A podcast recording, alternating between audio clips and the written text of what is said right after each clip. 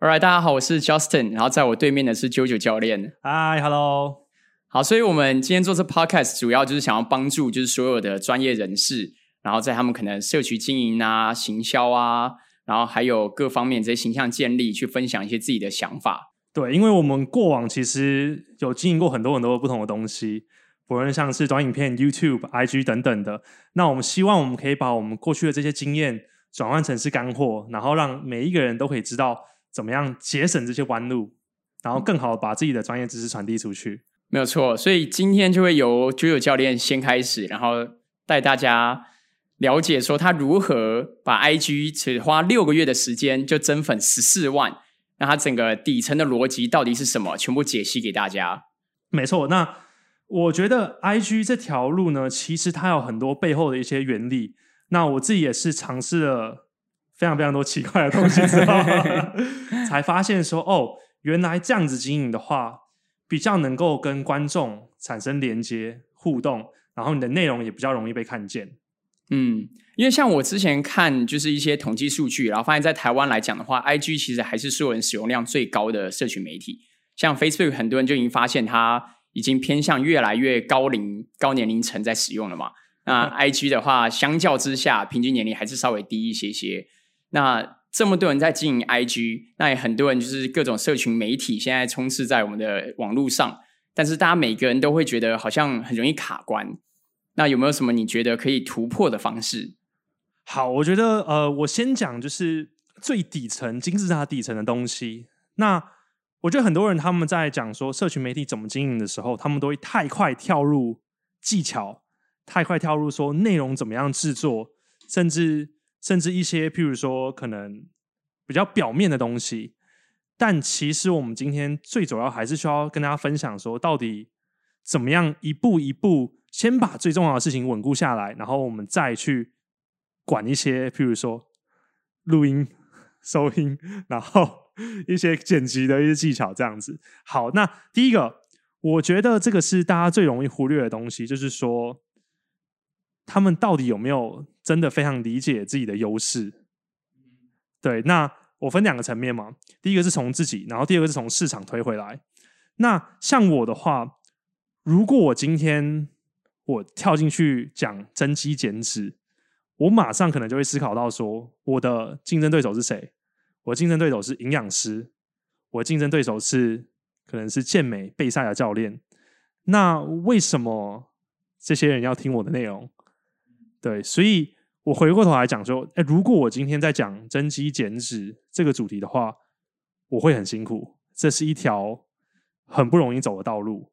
对，那反过头来。我就会思考说，哦，那我到底讲什么样的内容可能会是观众有兴趣的？我发现说，其实，在 IG 上面，真正在讲说怎么样去教动作的细节，甚至可能怎么样去修正自己的动作、矫正自己身体的问题，其实相对是比较少人在做的。所以我那个时候开始做这一块的内容，也确实有一些不错的表现。OK，所以这样听起来的话，你觉得？大家需要注意的一个盲区可能会是选题，对不对？就是说不用太一开始就在注意说，哦，我到底要用手机拍摄还是 GoPro 拍摄，然后我到底要什么样的内容，就一直在想着自己想表达的东西，而是在那之前先审视一下自己适合表达什么样的东西。先不要急着说，我今天健身我就是要拍什么什么东西，而是真的要很静下心来思考说，到底。我拍什么样的内容是我很擅长的，是我过去背景一直累积上来的，那这样的话才比较真的东西就假不了嘛，才有办法真的一直很稳定的输出下去。嗯，我觉得这蛮有道理的，我觉得这蛮有道理的。那有没有什么方法是你觉得可以去探索？就假设今天我发现说我想要经营社群媒体，但我老实讲，我可能也不太确定我到底适合什么。那有没有什么方法，或者你当初是怎么样去探索到说，哦，原来我可以适合就是这样的内容，然后这样的拍摄方式？因为内容百百种，拍摄方式也百百种嘛。好，我觉得有一个很简单的方式，就是如果你今天你在譬如说撰写你的脚本的时候，很多的灵感它会是就自然的涌现上来，因为这个是我可能我擅长写的东西。但如果你今天写一个脚本，你要写个半天，你要写个好几个小时，你也想不出个所以然。那我觉得就可以开始思考有没有其他的一些可能撰写的路径，或者是其他的主题可以思考。这是第一点。嗯然后第二点是，我觉得可以找到所谓的对标的账号，不论是在抖音、IG 或 YouTube 上面有经营很成功的一些案例。那它到底哪一些的主题会是大家最喜欢的？譬如说好了，我那时候去看 YouTube，我发现说大家就是真的很喜欢在讲说怎么样解决圆肩驼背，我想说解决肩颈酸痛。那种主题的影片流量都会特别的高。嗯，对，但我这边并不鼓励大家直接抄袭啦，只是说你要去思考说，哦，这些主题已经有它本质的一些内容流量在了，那我嗯怎么样转换，加入我更多自己的一些想法进去，变成自己的内容？所以主题可能是一样，但是可以用自己的方式去陈述，这样也会更有个人的风格，对不对？那我蛮好奇，就是我们在开头的时候讲到说，你在六个月内、半年内，你就是 IG 涨粉十四万哎，那这个是很多人可能经营个五六年都办不到的。我说真的，那这是不是你之前就已经有过什么样的成功经验，让你去抓到中间的诀窍，还是它是怎么来的？我想要先分享就是市场这件事情，嗯我觉得这个是很大家很容易忽略的东西。我以前经营自媒体，我有做过像 YouTube、Podcast，然后都失败。希望这一次 Podcast 可以很更多人听到。那那个时候比较经营的方式，其实我想要讲什么就讲什么，我有一些好好有热情的一些主题哦，但是没有人 care，市场只在乎他们喜欢的东西。所以这是我想分享的，就是第二个关键的点，就是先静下心来把自己忘掉，然后真正的从市场的角度思考，你到底客群是什么。就像很多的教练，他在经营内容的时候，他会搞不清楚它的内容是要给教练看，还是给一般人看。嗯我举个例，譬如说今天好，假设我看到一个文献，他在讲说肌肥大的肌转，嗯对，哇，肌肥大原来最新的 paper 显示说，原来微型撕裂伤不是现在最主要可能造成肌肥大的一个原因。对，对，那你觉得这个内容是教练想要看的，还是一般人想看的？嗯 就是教练想干的啊，一般人不 care 好不好？我根本根本不 care 什么文献怎么讲，我只想知道我怎么样在最短的时间长肌肉，或是我怎么样在最短的时间把我的肚子的肉消掉。对，可是很多人，很多经营自媒体人，他就会看到 paper，然后觉得哇，这个东西真的是太突破、太原创性了，然后就一字不漏的，可能稍微修改之后，把它放在社群媒体上面，然后他们就想说，哇，我这内容这么专业，怎么还是没有人看？因为你的客群根本就不清楚，嗯。对，一般人根本就不看不在乎，所以他们发了一堆内容，全部都是在吸引其他的教练看，但不是他们最主要想要吸引的客群啊。所以这样听起来的话，我的理解可能会是说，我们既然身为教练，我们有这样的一些可能运动啊、健身、生理学的专业，那我们更应该做的事情，相较于不断的直接把专业给输出出去，也许我们应该是我咀嚼过后，就把这些知识给咀嚼过后，然后再给一般大众。就如果我们的客群是一般大众的话，没错，没错，我觉得这个总结很好。假设你今天的客群是一般大众，要很很静下心的思考说，到底一般大众现在面临的问题是什么？嗯，对。那如果你今天你的客群是教练的话，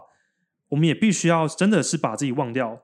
从我们身边的教练，你觉得你身边教练他到底想要知道什么样的内容、嗯去出发？这样的话，逻辑跟整个脉络才不会很混乱。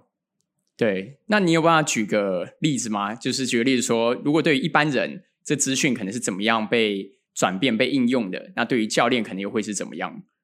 我讲说下背痛，嗯对，那如果今天是教练，他如果想要知道下背痛的相关的主题的东西，他可能会想要知道一些数据的东西，比如说，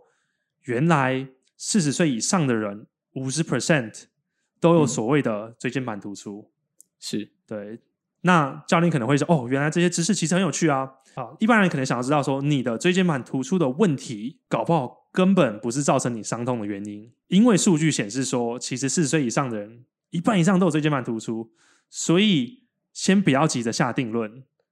对你搞不好根本就不是椎间盘突出所造成你的疼痛的。对，对，可能会有这样的一个些微的一些差异。所以这样听起来就是说，我们需要去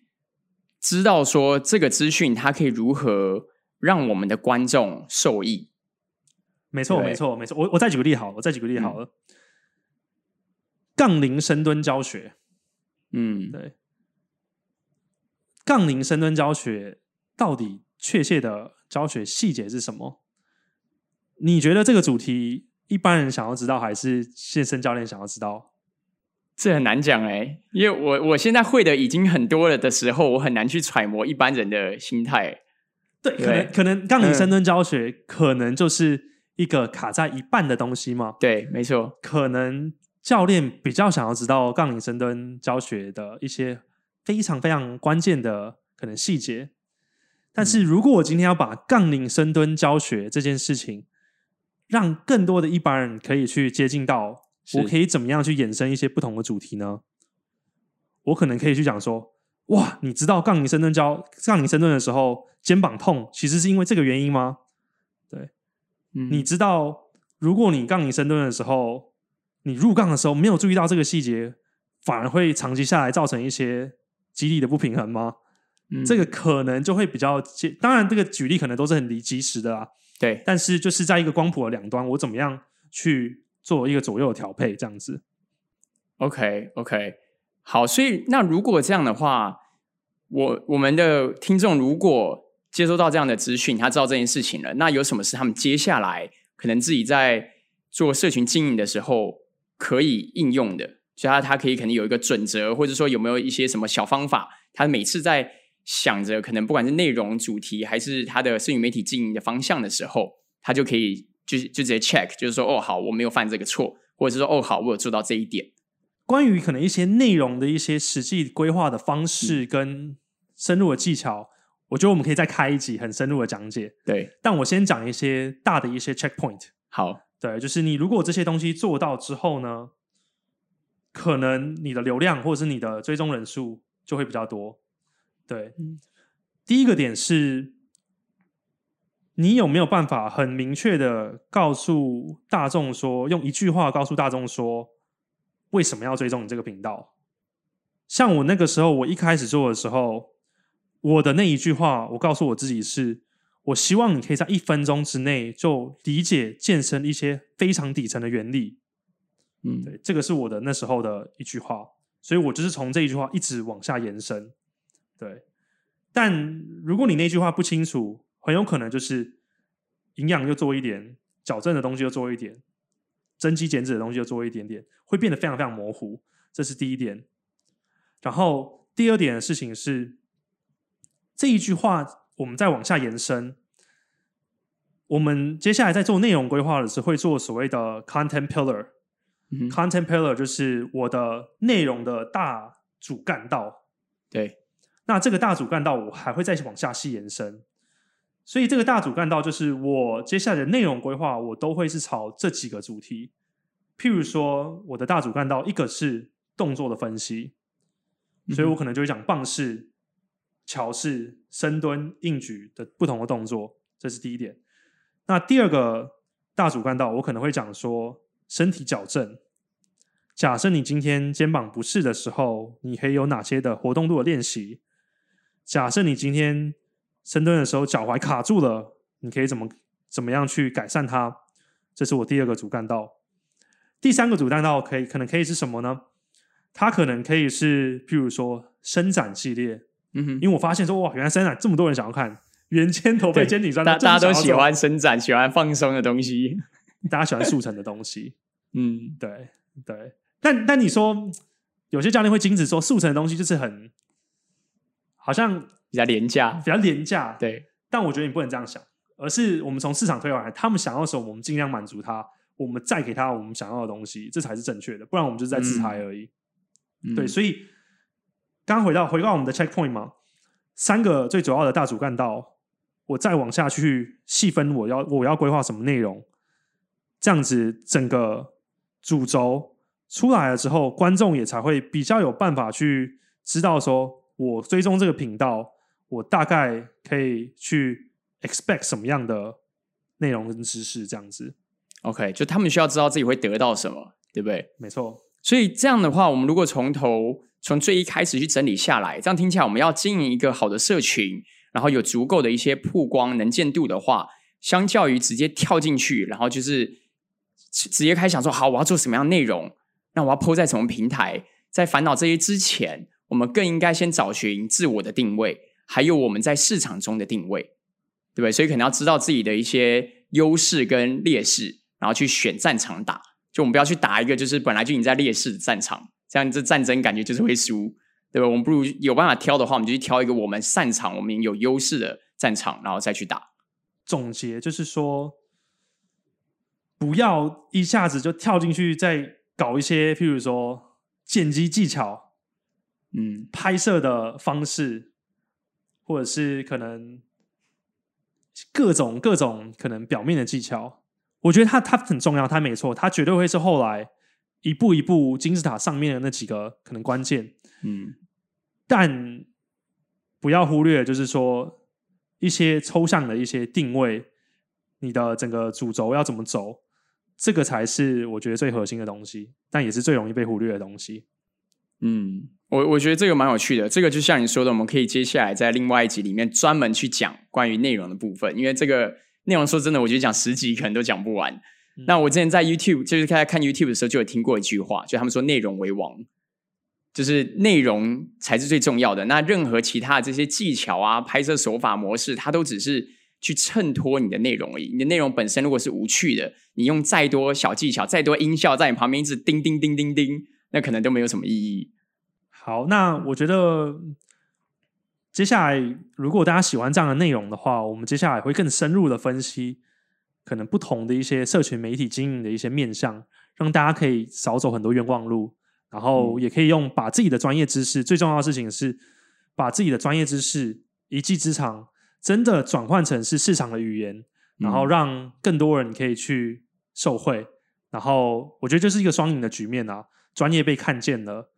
然后也更多人得到很好的优质的服务。嗯，真的，我真的觉得是专业被看见。就你的专业、你的知识，如果没有办法让别人知道，他没有办法传递出去，造成改变，那所有知识都在自己脑袋里面的话，那等于是没有用的。嗯，对啊，好，那这样的话，我觉得